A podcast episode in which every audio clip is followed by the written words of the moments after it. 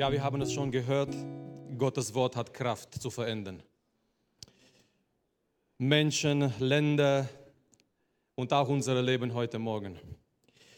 Und ich möchte, bevor wir zum Tisch des Herrn kommen, dass wir ein bisschen Zeit verbringen, in Gottes Wort, Gottes Wort zu betrachten. Und ich habe heute einen Bibelvers mitgebracht und ihr dürft schon die Bibel äh, öffnen in 1. Könige ich werde nachher sagen, äh, wo dieser Bibelvers sich befindet. Aber erstmal, ihr dürft schon die äh, Bibel öffnen, die Erste Könige, das Buch des Erste Könige. Wisst ihr, Geschwister, es gibt sehr bekannte Anbetungslieder. Es gibt so, äh, sage ich mal, in diesem Bereich der Musik in Gemeinde, es gibt ähm, sehr populäre, sehr berühmte Anbetungslieder. Und eine davon, die wir auch ab und zu noch singen, obwohl das ist nicht mehr so ein neues Lied, aber damals war sehr bekannt, sehr populär und gesungen überall. Es ist dieser Lied, dies sind die Tage Elias. Ja, kennt ihr alle? These are the days of Elijah. Geschrieben in 1994, also kein neues Lied in dem Sinne. 1994 von äh, Robin Mark, er hat dieses äh, Lied geschrieben und wisst ihr, wenn ich Lieder höre und wenn ich äh, Lieder singe in der Gemeinde, ich, ich versuche immer nachzudenken, äh, was ist die Bedeutung von dieser Lieder und vor allem in dieses Lied, die sind die Tage Elias, es sind so viele Bilder, so viele biblische Bilder in dieses Lied alleine. Und ich habe mich schon immer gefragt, seitdem ich dieses Lied gehört habe, was hat der Schreiber gemeint? Ich meine, wir leben in der 21. Jahrhundert hier in Trossingen in Deutschland. Und was hat der Schreiber gemeint, als er gesagt hat, diese Tage jetzt sind die Tage Elias? Was hat er damit gemeint? Und ich habe auch vor kurzem ein Interview von ihm gelesen, weil er hat äh, ge gesagt, er wurde oft gefragt, was er da gemeint hat oder was war auf seine, seine Gedanken. Und er hat gesagt, er wollte prophetische Bilder aus dem Alten Testament, die eine Verbindung mit Jesus haben, die zu Jesus zeigen. Er wollte diese prophetischen Bilder da reinnehmen in dieses Lied. Aber heute Morgen, Geschwister, abgesehen davon, was seine Absicht war, als er dieses Lied geschrieben hat, ich möchte eins sagen, und zwar, es gibt doch wirklich eine große Ähnlichkeit zwischen die Tage Elias und unsere Tage. Ich habe diese Woche ein bisschen so nachgeschaut im Gottes Wort und überlegt und nachgedacht und es gibt wirklich große Ähnlichkeiten zwischen die Tage Elias und unserer Zeit heute. Zum Beispiel die Tage Elias, es war eine Zeit, es waren Tage von, von Götzendienst. Wir leben ähnliche Tagen. Wir leben ähnliche, ähnliche Zeiten, wo Menschen sich einig, eigene Götter bauen und machen und statt der echte, wahre Gott zu dienen, sie haben ihre eigene kleine, falsche Götter. Es waren Zeiten von Entfernung von Gott, so wie heute. Es waren Zeiten von geistlicher Unklarheit. Es war damals in der Zeit Elias eine sehr große geistliche Unklarheit, sogar in Gottes Volk. Es gibt auch heute in dieser religiösen Pluralismus viele Möglichkeiten, viele sogenannte Wege und doch es herrscht eine große geistliche Unklarheit in unserer Gesellschaft. Es war eine Zeit von einer Krise von echten Männern Gottes. Eine Krise von echten Männern Gottes. Ich sage nicht, dass es heute nicht gepredigt wird. Und wir dürfen manchmal den YouTube anmachen und wir dürfen manchmal den Fernseher anmachen und irgendwo etwas hören. Ich sage nicht, dass es einen Mangel an Predigten da ist, aber die Frage ist, was wird gepredigt? Und die Frage ist, wo sind die echten, authentischen, biblischen Männer Gottes? Es war eine Zeit von großer Gleichgültigkeit im Gottesvolk sehr große Gleichgültigkeit im Gottesvolk. Und im ähm, 1. Könige im Kapitel 18 zum Beispiel, Elia, er sammelt das Volk zusammen zum Berg Karmel und Elia sagt zum Volk, wie lange hinkt ihr auf beiden Seiten? Ist der Herr Gott, dann folgt ihm nach. Ist es aber Baal, dann folgt ihm nach. Und schau mal, was die Bibel jetzt berichtet danach. Und das Volk antwortete ihm nichts. Es waren Zeiten von Gleichgültigkeit im Gottesvolk. Elia sagt, hier ist die Herausforderung, wenn Gott der echte Gott ist, dann folgen wir ihm nach. Wenn Baal der echte Gott ist, dann folgt ihm, ihm nach. Und das Volk sagt kein Wort. Es war kein Ja, es war kein Nein da, es war kein Amen da, es war kein Preach it, es war nichts da im Gottes Wort, es war absolute Stille, absolute Ruhe, aber diese Ruhe war nicht da, weil die Leute nachdenklich waren, diese Ruhe war da, weil die, die Leute waren gleichgültig. Es war eine schwierige Zeit und ja, wenn ich an dieses Lied denke, dies sind die Tage Elias, wir können sagen, es gibt große Ähnlichkeiten zwischen dieser Zeit Elias und unsere Tage heute in Deutschland im 21. Jahrhundert. Es waren schwierige Tage, aber Gott hat eine Antwort. Amen. Gott hat auch heute eine Antwort und über diese Antwort, über diese Methode Gottes möchte ich ein bisschen zusammen, dass wir zusammen das anschauen heute Morgen. Und ich lese diesen Bibelvers, was ich mitgebracht habe heute Morgen. Das befindet sich in 1. Könige, Kapitel 17, Vers 1. 1. Könige, Kapitel 17, Vers 1. Wir werden in den nächsten einigen Minuten hier sein in dieser Bibelvers, 1. Könige, Kapitel 17, Vers 1. Wir werden uns konzentrieren auf dieser Bibelvers hier, weil ich finde, es gibt hier zwei Sachen, die Elia gehabt hat und die müssen wir, die sollen wir heute auch haben. Und da sprach Elia der Tischbiter von den Einwohnern Gileads zu Ahab. So wahr der Herr, der Gott Israels lebt, von dem ich stehe, es soll diese Jahre weder Tau noch Regen kommen, sei denn ich sage es. Amen. Es waren trüben Zeiten, es waren schwierige Zeiten. Das Volk hat sich von Gott entfernt und die waren da zwischen Gott, der echte Gott und Baal. Und es waren Zeiten der Unklarheit, es waren Zeiten der äh, geistliche Gemütlichkeit, Gleichgültigkeit in Gottes Volk. Aber eines Tages kommt ein Mensch und er geht in diese Thronsaal von König Ahab und wie ein Donner, wie, wie mit, einer, mit einer klaren Stimme er kommt mit dieser kurzen Botschaft, er kommt rein, er fragt nicht mal um Erlaubnis, er sagt nicht mal, er stellt sich nicht mal vor. Die Bibel stellt ihn vor. Er sagt, so wahr der Herr, der Gott Israels lebt, von dem ich stehe. Es soll diese Jahre weder Tau noch Regen kommen, es sei denn, ich sage es und dann geht er wieder weg. Eigentlich der Zusammenhang von Elias Geschichte fängt schon früher an und zwar in Kapitel 15. Warum sage ich das? Weil angefangen in Kapitel 15 und das dann bis Kapitel 16. Es wird uns gezeigt eine Reihe von sieben böse Könige. Kapitel 15 und dann 16, es werden uns gezeigt sieben böse Könige, eine nach dem anderen. Eine war böse als der anderen. Zum Beispiel einer davon, Omri. Wahrscheinlich noch nie von ihm gehört, aber nimmt es als Tipp nennt nicht euren Sohn nach diesem Namen unbedingt. Omri, Kapitel 16, Vers 25 zum Beispiel. Um Omri tat, was böse war vor dem Herrn und trieb es ärger als alle, die vor ihm gewesen waren. Und wie wir das nicht genug gewesen wäre, nach Omri kommt ein König, von dem wir, die meisten von uns schon gehört haben, sein Name war Ahab. Und über Ahab lesen wir folgendes in Vers 28. Und Omri legte sich zu seinen Vätern und wurde in Samaria begraben und Ahab, sein Sohn, wurde König an seiner Stadt.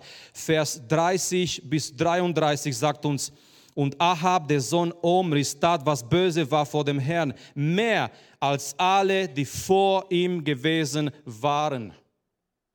So, hier kommt ein König, er toppt in Bosheit all die anderen Könige vor ihm. Und im Kapitel 15 angefangen, es kommen so eine Reihe von sieben böse Könige, eine schlimmer wie der anderen. Und hier kommt Ahab und er macht viel schlimmer als all die anderen, die vor ihm waren. Und in solcher schwierigen Zeiten ist die Frage, was macht Gott? In solcher schwierigen Zeiten, das ist die Frage, was hat Gott für eine Lösung? Und Geschwister, hier war die Lösung Gottes. Gott bringt einen Mann. Gott bringt einen Mann, ein geistlicher Mann, ein geistlicher Mensch, der erfüllt war mit Gottes Geist und der einen starken Einfluss gehabt hat in seiner Zeit. Was macht Gott? Gott bringt einen Mann. Und ich glaube, das ist ein Wort für uns heute als Gemeinde, als ganze Gemeinde. Gott möchte uns gebrauchen als Gemeinde in dieser Zeit, in unserer Generation. Amen. Schau mal, wie Vers 1, den wir gelesen haben, anfängt. Er sagt nicht, Elia sprach oder sprach Elia, sondern und es sprach Elia. Dieser und hier macht eine Kontinuität. Es ist wie wenn diese ganze Reihe kommen von dieser böse Könige, einer nach dem anderen. Aber in Kapitel 17, Gott greift ein in die Geschichte und es kam Elia. Es kommen diese sieben böse Könige in dieser schwierigen Zeit von Entfernung von Gott, aber auf einmal in Kapitel 17 in Vers 1, es ist ein Und, weil, weil Gott, er greift ein in die Geschichte, das ist seine Geschichte. Er ist der souveräne Gott, der handelt und auf einmal Elia ist da, ein Mann von Gott gesandt, ein Mann für seine Generation. Elia, Geschwister, wenn, wenn dies die Tage Elias sind, dann brauchen wir auch heute mehrere Elias wenn, wenn dies die Tage Elias sind und die Ähnlichkeiten sind sehr groß, dann brauchen wir auch heute solche Menschen, solche Männer und Frauen wie Elia damals. Ein ganz normaler, gewöhnlicher Mann. Schau mal hier im Vers 1. Und sprach Elia, der Tischbieter von den Einwohnern Gileads, einer von den Einwohnern Gileads. Kein Star-Allure, kein VIP, kein großer Name, kein Titel, kein sonst noch was. Nein, Elia der Tischbieter, Elia einer von den Einwohnern Gileads. Gott kann immer noch ganz normale, gewöhnliche Menschen gebrauchen, auch heute. Aber Elia, und, und, und darüber geht es heute Morgen, Elia hat etwas gehabt und darüber lesen wir hier in dieser Vers 1. Es waren zwei Dinge, zwei Sachen, die er gehabt hat und die brauchen wir dringend als Gemeinde, damit wir überhaupt für Gott wirken in, dieser Generation, damit wir Mut haben in dieser Zeit, damit wir in dieser Generation etwas für Gott bewegen. Wir brauchen diese zwei Sachen. Elia kommt hier vor Ahab voller Mut, voller Zuversicht. Er kommt hier mit einer klaren Botschaft, aber er hat zwei Dinge hier in seinem Leben, die ganz wichtig für uns heute sind. Nummer eins, was Elia gehabt hat und wir müssen auch haben. Wir müssen wissen, wer Gott ist. Wir müssen wissen, wer Gott ist. Eine, hier, hier, war, hier war seine Kraft, hier war sein Geheimnis, hier war seine Stärke. Elia wusste, Elia kannte Gott, Geschwister. Elia kannte persönlich seinen Gott. In einer Zeit, in einer Zeit, wo die Leute nicht mehr wussten, wer der wahre Gott ist, wer der echte Gott ist, Elia kannte persönlich seinen Gott. Und hier war seine Kraft und hier war sein Geheimnis. Er hat ein klares Bild über Gott gehabt. Und wenn wir auch etwas heute brauchen in der Gemeinde, es ist natürlich, wir brauchen das, wir brauchen, dass wir, dass wir alle, dass wir alle Geschwister eine klare biblische Bild über Gott haben. Nicht ein Bild, das vielleicht das wir uns gemacht haben, nicht ein Bild, das wir vielleicht von jemandem empfangen haben oder den wir irgendwo gelesen haben in irgendwelches Buch oder unsere Eltern oder Oma und Opa, die haben uns ein irgendwelches falsches Bild über Gott weiter vermittelt. Nein, ich spreche heute Morgen über eine echte, authentische, biblische Bild über den echten, wahren Gott der Bibel. Elia kannte persönlich seinen Gott und ich möchte erwähnen heute Morgen, alles wird beeinflusst von unserem Bild über Gott. Alles in unserem Leben wird beeinflusst von unserem Bild über Gott. Wie ist Gott für uns und wie sehen wir Gott und was denken wir, wenn wir an Gott denken? Alles wird beeinflusst von unserem Bild über Gott. Wenn wir denken, Gott ist nur ein himmlischer Polizist, der kaum erwartet, dass er uns bestraft für jede Kleinigkeit, wir werden nicht eine tiefe, liebende Beziehung mit ihm haben. In jeder Situation, wir werden nicht Gottes Handeln und seine liebende Hand sehen. In jeder Situation werden wir immer die Strafe Gottes sehen. In jeder Situation werden wir mit dieser, mit dieser äh, Stress leben, dass da ein zorniger Gott ist irgendwo im Himmel, der kaum erwartet, uns, uns zu bestrafen. Merkt ihr, wie dieser Bild unser Leben beeinflusst? Wir werden nie Gott erleben, echt im Lobpreis, wenn wir so ein falsches Bild über ihn haben. Wenn wir nicht wissen, wenn wir nicht verstehen, Gott ist unser liebender Vater, wenn wir nicht wissen, Gott ist der Vater, der alles, der seinem Sohn für uns gegeben hat. Ja, natürlich, er ist der heilige Vater. Jesus sagt im Vater unser, unser Vater im Himmel, geheiligt werde dein Name. Er ist unser Vater im Himmel, er ist nicht unser Kumpel im Himmel. Amen. Er ist unser heiliger Vater im Himmel, aber unser Vater, der alles für uns gegeben hat. Unser Bild von Gott beeinflusst unser ganzes Leben, unser Verhalten, unsere Anbetung. Unsere Anbetung wird beeinflusst von unserem Bild über Gott. Als Jesus in Johannes Kapitel 4 spricht mit der Frau an, an Jakobs Brunnen, Jesus macht es ganz klar, unsere Anbetung wird beeinflusst von unserem Bild über Gott. Die Frau sagt, äh, wie, sollen wir Gott anbeten? Wir Samariter, wir beten Gott an, an, an dem Berg und ihr Juden im Tempel. Und Jesus sagt, Frau, Gott ist was? Gott ist Geist. So Anbetung, dein, dein, du hast ein falsches Bild über Anbetung, weil du ein falsches Bild über Gott hast. Jesus sagt, es ist nicht auf dieser Berg und es ist nicht unbedingt im Tempel. Jesus sagt, Gott ist Geist. Und die wahre, die echte Anbeter, die beten Gott an im Geist und in Wahrheit. Ja, auch hier in der Gemeinde Sonntag, auch hier in der Gemeinde während des Gebetswoche, aber auch zu Hause, auch bei der Arbeit, auch in der Schule, auch auf dem Weg, auch im Auto, weil Gott ist Geist. Und wir wissen, Anbetung geschieht überall. Und Anbetung kann überall sein.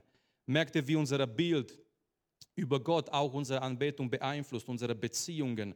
Und Elia hat ein klares, starkes Bild über Gott gehabt. Und Elia wusste mindestens, lass mich kurz erwähnen, Elia wusste mindestens drei Sachen über Gott oder mindestens drei Sachen erwähnte über Gott in dieser Bibelvers. Nummer eins, Elia wusste, Gott lebt. Halleluja.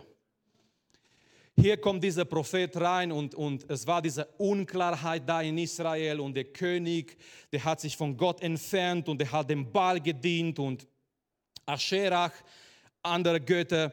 Und hier kommt dieser Mann Gottes mit dieser klaren Stimme. Und das Erste, was er sagt, ist, so wahr der Herr, der Gott Israels lebt. Halleluja. Ich, ich, ich liebe diese Botschaft. Er kommt da mit dieser klaren Botschaft. Wisst ihr was? Ihr habt von Gott vergessen vielleicht. Ihr denkt, Gott ist nicht mehr auf seinem Thron. Oder ihr denkt, Gott existiert überhaupt nicht mehr und ihr denkt an andere Götter. Aber Elia wusste und Elia proklamiert und er sagt, Gott, der Gott Israels, er lebt. Er ist ein lebendiger Gott. Als Gott sich offenbart hat zu Mose, er sagt, ich bin der, der ich bin. Gott ist ein Gott in Gegenwart. Amen. Er ist nicht eine Geschichte, er ist nicht der Gott, der war. Er ist nicht der Gott, der einmal war, der einmal gewirkt hat, der einmal Gebete erhört hat, der einmal geheilt hat. Gott sagt, ich bin der, der ich bin. Mit anderen Worten, Mose, ich existiere und das können wir nicht völlig begreifen mit unserem Verstand. Ich existiere von Ewigkeit, ich existiere jetzt, ich werde immer da sein, ich werde immer existieren, wenn alles weg ist. Gott ist der lebendige Gott, der schon von immer da ist er ist der, der, der ist. Und er existiert durch sich selbst. Wir existieren nicht durch unsere eigene Kraft. Wir existieren, weil Gott uns Kraft gibt. Alles existiert in unserer Welt, weil Gott Kraft gibt. Die ganze Schöpfung, die ganze Natur, alles, was wir sehen, existiert nur, weil Gott alles hält in seiner Hand. Es gibt nur eine Person in diesem Universum. Diese Person existiert alleine durch sich selbst. Und diese Person ist Gott selber. Elia sagt, Gott, der Gott Israels, erlebt. Geschwister, lasst uns so handeln, wie wenn Gott wirklich lebendig ist. Amen. Lasst uns so, so beten, wie wenn Gott wirklich lebendig ist. Lasst uns ihm so anbeten, indem wir wissen, Gott, der Gott, den wir anbeten, ist ein lebendiger Gott.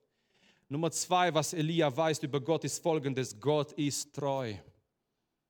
Gott ist treu. Schau mal, was er sagt. Der Herr, der Gott Israels. Der Gott Israels.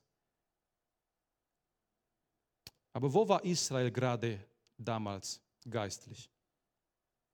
Israel hat sich von Gott entfernt. Aber Elia sagt, Gott, der Herr, ist der Gott Israels. Das bedeutet, Geschwister, Gott ist treu. Israel hat sich entfernt, Israel hat Gott vergessen, Israel hat andere Götter gesucht und trotzdem Elia sagt, der Herr ist der Gott Israels. Das bedeutet, der Herr Gott ist ein treuer Gott. Er bleibt seinem Wort treu, er bleibt seinen Verheißungen treu. Er ist ein Gott, der uns nicht aufgibt.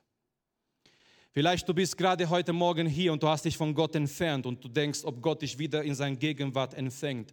Und ich möchte dich ermutigen und sagen, Gott ist ein Gott, der dich nicht aufgibt. Er empfängt dich in seine Gegenwart. Er ruft dich heute Morgen, weil er ist ein treuer Gott. Die Bibel sagt uns, wenn wir untreu sind, er bleibt immer noch treu. Wenn wir als Menschen untreu sind, wenn wir als Menschen versagen, wir haben einen Gott, der treu bleibt und der nicht versagt. Und gerade heute Morgen, wenn jemand da ist, der Gott untreu gewesen ist, Gott wartet auf dich. Er bleibt seine Verheißungen, er bleibt seinem Bund, er bleibt seine Errettung, der er uns für uns gegeben hat. Er bleibt treu. Und Elia wusste, Gott ist ein treuer Gott. Und Elia wusste, Gottes Geschichte Gottes Handeln mit Israel ist noch nicht beendet. Gott möchte noch etwas tun in sein Volk. Und dann, Elia wusste noch eine Sache. Und das müssen wir auch immer wieder in Erinnerung bringen. Und zwar, Gott hat die Kontrolle. Gott hat die Kontrolle. Es ist ganz wichtig, was Elia hier sagt, weil Baal, Baal für, für, für die Leute in der damaligen Zeit, dieser falsche Gott war auch der Gott des Regens. So, die haben gesagt, die haben gewusst, die haben gedacht, wenn wir Regen brauchen für unsere Ernte, für äh, unsere, unsere Felder und so weiter, wenn wir, Ernte, wenn wir Regen brauchen, wir, wir gehen zu Baal und wir beten zu Baal. Und er, er, wenn er äh, Gefallen an uns hat, er schickt Regen und Tau und so weiter. Aber das ist sehr stark, was Elia hier sagt. Er kommt hier, wo dieser Anbetungsbaal da war, so aktiv im Palast. Und Elia sagt, so wahr der Herr, der Gott Israels lebt, vor dem ich stehe, es soll diese Jahre weder Tau noch Regen kommen, es sei denn, ich sage es. Elia macht es ganz klar und ganz, ganz fest. Es ist nicht Baal des Gottes Regens. Es ist nicht Baal, der Herrscher ist über Regen und Wetter und Schöpfung, sondern das ist der Gott, der echte, der wahre Gott der Bibel. Geschwister, Gott hat die Kontrolle. Lasst uns auch heute Morgen diese, diese große, diese wichtige Wahrheit nochmal in Erinnerung rufen. Es ist Gott, der die Kontrolle hat. Vielleicht ist es gerade so in deinem Leben, dass du denkst, alles ist außer Kontrolle, es ist keine Kontrolle mehr da und irgendwie sind Situationen da, sind Sachen da in deinem Leben, die nicht richtig funktionieren, die du nicht verstehst, aber trotzdem, auch wenn, wenn Sachen da sind, die wir nicht verstehen, auch wenn Sachen da sind, die wir nicht mögen, wir wissen, über all diese Sachen ist ein Gott, der die Kontrolle hat. Über all diese Sachen ist ein Gott, der hat alles in seiner Hand. Er bestimmt unser Leben, er bestimmt alles, was geschieht auf dieser Welt und Gott hat alles in seiner Hand. Gott hat die Kontrolle. Elia hat ein klares, starkes Bild über Gott. Die brauchen wir auch heute als Gemeinde. Gott ist lebendig. Gott ist treu. Gott hat die Kontrolle und nimm diese drei Wahrheiten mit dir heute Morgen. Wir haben nicht viel zu geben materiell. Vielleicht die, die Gäste, die für das erste Mal da sind, die, die, die empfangen eine Mappe und ihr könnt ein Buch kaufen heute Morgen. Und wir können nicht viel materiell irgendwie geben für unterwegs, für nach Hause. Aber nimm Gottes Wort mit dir in dieser Woche. Ist das Wichtigste überhaupt. Nimm diese drei Wahrheiten mit dir, egal wo du dich befindest. Gott lebt, Gott ist treu und Gott hat die Kontrolle. Nummer zwei, was Elia gehabt hat, und das brauchen wir auch in dieser, in dieser Tage, wie die Tage Elias teilweise. Wir müssen wissen, wer wir sind. Und Nummer eins, wir müssen wissen, wie und wer Gott ist. Nummer zwei, wir müssen wissen, wer wir sind. Unsere Identität als Gemeinde. Das ist ein ganz, ganz wichtiger Punkt. Unsere Identität als Gemeinde. Wer sind wir als Gemeinde? Oder lass mich noch eine anders formulieren. Warum sind wir hier als Gemeinde? Warum sind wir hier als Gemeinde? Als Gemeinde Gottes hier in Trossingen, in Baden-Württemberg, in Deutschland. Warum sind wir hier?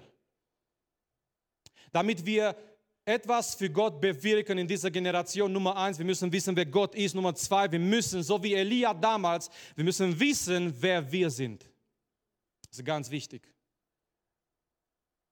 Wer sind wir als Gemeinde? Warum sind wir als Gemeinde überhaupt hier? Heute herrscht bei vielen Menschen eine große Unklarheit, was die Gemeinde angeht. Es gibt Menschen, die sagen, Gott ja, aber mit Gemeinde kann ich nicht so viel anfangen. Ja, Gott ja, und ich, ich werde Gemeinschaft mit ihm haben und ich versuche Gemeinschaft mit ihm zu haben, aber mit, mit einer Ortsgemeinde kann ich nicht viel anfangen. Und es gibt diese virtuelle Gemeinde, ja. Einfach irgendwo, ich weiß, wir haben auch Livestream, aber das ermutigt nicht die virtuelle Gemeinde. Es ist für diejenigen, die nicht kommen können. Und ich möchte auch alle einladen im Livestream, unsere Gemeinde zu besuchen. Amen. Aber es gibt dieser Trend heutzutage einfach irgendwo zu Hause zu bleiben, gemütlich zu bleiben und einen Gottesdienst anzuschauen und es gibt gleichzeitig mehrere Gottesdienste, die Livestream haben und dann, wenn es dir etwas nicht gefällt, dann schaltest du aufs andere um und dann hörst du die Predigt und wenn diese Predigt dir nicht gefällt, dann suchst du den dritten und so hast du eine gewisse, ich weiß nicht, wie ich das nennen soll, eine, eine Mischung von mehreren Sachen und doch warst du nicht da, wo, wo Gottes Volk ist. Viele Menschen, die sagen, ja, mit Gott kann ich was anfangen, aber nicht unbedingt mit der Gemeinde. Geschwister, wer sind wir als Gemeinde? Warum sind wir hier? Ich möchte sagen, wir sind nicht hier, um, ein, um eine Alternative anzubieten. Wir sind nicht hier als Gemeinde, um mit anderen Gemeinden zu konkurrieren. Wir sind nicht hier als Gemeinde, um in die erste Linie sozial zu helfen. Wir sind nicht hier als Gemeinde für Unterhaltung. Wir sind hier als Gemeinde, um Gottes Wort in, dieser Generation zu verkündigen. Wir sind hier als Gemeinde Gottes in Trossingen, in dieser Region. Und möge Gott unsere Gemeinde, diese Gemeinde gebrauchen, mehr in dieser Region Gottes Wort zu verkündigen und positiven Einfluss zu haben in dieser Generation. Wir sind hier als Gemeinde, um Gottes Wort, um Gottes Botschaft, die Botschaft von Jesus Christus, die Botschaft des Lebens, das Evangelium von Jesus Christus in dieser Generation klar und laut und deutlich zu verkündigen. Ich liebe die Geschichte in Johannes Kapitel 1. in Johannes in Kapitel 1. Die Bibel sagt uns, es war ein Mensch von Gott gesandt, sein Name war Johannes. Und Johannes kommt und er fängt an zu proklamieren, er fängt an, Menschen zu taufen. Und die Bibel sagt uns etwas, es kommen wichtige Menschen von Jerusalem zu Johannes. Weil Johannes war auch ein ganz normaler, gewöhnlicher, aber ein Mann Gottes mit einer klaren Botschaft für die damalige Zeit und das war schon revolutionär, was Johannes getan hat. Und wichtige Menschen von Jerusalem, die kommen zu Johannes. Und praktisch ihre Frage ist, und das ist sehr, sehr interessant, ihre Frage ist, wer bist du? Wer bist du? Und ich möchte kurz lesen in Johannes Evangelium Kapitel 1, angefangen im Vers 19. Und das ist das Zeugnis des Johannes, als die Juden von Jerusalem, Priester und Leviten sanden, um ihn zu fragen, wer bist du? So, es kommen Priester und Leviten von Jerusalem, es kommen diese wichtigen Menschen von Jerusalem zu Johannes. Johannes ist da in der Wüste und er proklamiert Gottes Wort und er ruft die Menschen, Buße zu tun und er redet über denjenigen, der nach ihm kommt, den Messias und er macht all diese Wirken Gottes dort in der Wüste und diese Menschen kommen von Jerusalem mit dieser einfachen Frage, mit nur einer Frage, wer bist du überhaupt? Wer bist du? Stellt euch vor, Menschen würden uns heute fragen, wer seid ihr? Wer seid ihr als Gemeinde? Wer seid ihr? Wer sind wir? Vers 20, und er bekannte und leugte nicht, und er bekannte, ich bin nicht der Christus. Sie fragten ihm, was denn? Bist du Elia? Er sagte, ich bin es nicht. Bist du der Prophet? Und er antwortete nicht. Er hat die Frage immer noch nicht konkret beantwortet. Die sind immer noch neugierig. Bist du, du bist nicht Christus. Wer bist du? Bist du Elia? Bist du ein Prophet? Bist du der Prophet? Und er sagt, nein, ich bin nicht Christus, ich bin nicht Elia, ich bin nicht der Prophet. Vers 22. Dann fragten sie ihm, was bist du denn? Damit wir denen Antwort geben, die uns gesandt haben. Was sagst du von dir selbst? Was sagst du von dir selbst? Was sagen wir über uns, von uns als Gemeinde? Er sagte, ich bin die Stimme eines Rufenden in der Wüste. Mach den Weg für den Herrn bereit, wie der Prophet Jesaja gesagt hat. Johannes sagte, ich bin nicht der Christus, ich bin nicht Elia, ich bin nicht der Prophet, ich bin eine Stimme in der Wüste. Geschwister, wir sind nicht die Lösung, aber wir verkündigen die Lösung. Wir sind nicht die Lösung. Die Lösung ist Jesus Christus und sein Werk am Kreuz und seine Errettung am Kreuz. Halleluja. Das ist die Lösung. Wir sind nicht die Lösung. Deswegen, wir möchten nicht Menschen zu uns einladen. Wir möchten die Menschen zu Jesus einladen, weil wir sind nicht die Lösung, aber wir kennen die Lösung. Wir kennen die Lösung, wir verkündigen die Lösung. Und diese Lösung ist Jesus Christus. Wer sind wir und was sind wir als Gemeinde? Johannes hat gewusst, wer er ist. Elia hat gewusst. Und wir sehen hier, ganz kurz nochmal in 1. Könige 17, wir sehen hier seine Identität. Und ich glaube, das hat ihm auch Kraft und Mut gegeben, weil er wusste, wer er ist. Wir werden angegriffen in dieser Punkt von Identität. Ich habe mit jungen Leuten geredet, die die sagen, es kommen mir Gedanken. Und diese Gedanken sagen mir, du bist nichts, du bist nutzlos, du, du kannst nichts tun. Und ich merke, wir merken, wie auch besonders junge Leute, die werden angegriffen in ihrer Identität. Es gibt diesen äh, Leistungsdruck in unserer Gesellschaft und wir sind gut, solange wir, wir Leistung bringen. Aber in Gottes Reich, Gott sei Dank, in Gottes Reich ist es nicht so. Unsere Identität ist nicht in meiner Leistung. Unsere Identität ist nicht in das, was ich machen kann. Unsere Identität ist nicht in das, was die Menschen über mich sagen. Unsere Identität ist in Jesus Christus. So eine starke, so eine wichtige Identität. Er hat diese Identität für uns am Kreuz gekauft. Damit wir, damit wir Gottes kind, uns Gottes Kinder nennen dürfen Gestern haben wir in der Jugend gesungen, wir sind nicht mehr Sklaven, wir sind Gottes Kinder. Das ist unsere Identität. Wir, sind, wir wurden befreit, wir sind nicht mehr Sklaven, wir sind Gottes Kinder. Unser Name steht schon geschrieben im, im Gottes Buch im Himmel. Unsere Staatsangehörigkeit, Staatsbürgerrecht ist im Himmel. Philippa Kapitel 1 sagt uns Paulus so schön. Wir gehören schon, wir, sind, wir gehören nicht mehr zu dieser Welt. Wir, wir laufen, wir gehen nur durch, durch diese Welt, aber unsere, unser Staat ist im Himmel von Gott vorbereitet. Das ist unsere Identität, das ist unsere Zukunft. Und ich möchte dir sagen, wenn Satan dich angreift mit solchen Lügen, hab den Mut zu sagen, nein, das ist eine Lüge. Ich glaube nicht diese Gedanken, sondern ich glaube das, was Gott über mich sagt in seinem Wort. Es ist ganz wichtig, wir werden hier angegriffen in unserer Identität. Elia wusste, wer er ist. Und, und einige Sachen zeigen uns hier etwas über seine Identität. Nummer eins, schau mal seinen Name. Elia bedeutet, Jahwe ist mein Gott. Jahwe, der Herr ist mein Gott. Schon allein so ein Name beeinflusst deine Identität, nicht wahr? Und Elia wusste, Jahwe, der Herr ist mein Gott. Nicht Baal und nicht Aschera und nicht all, was das gerade geschieht in meiner Gesellschaft, in meinem Land, sondern nein, Jahwe ist mein Gott. Aber schau mal, eine zweite Sache, was seine Identität hier zeigt, und zwar seine Stellung.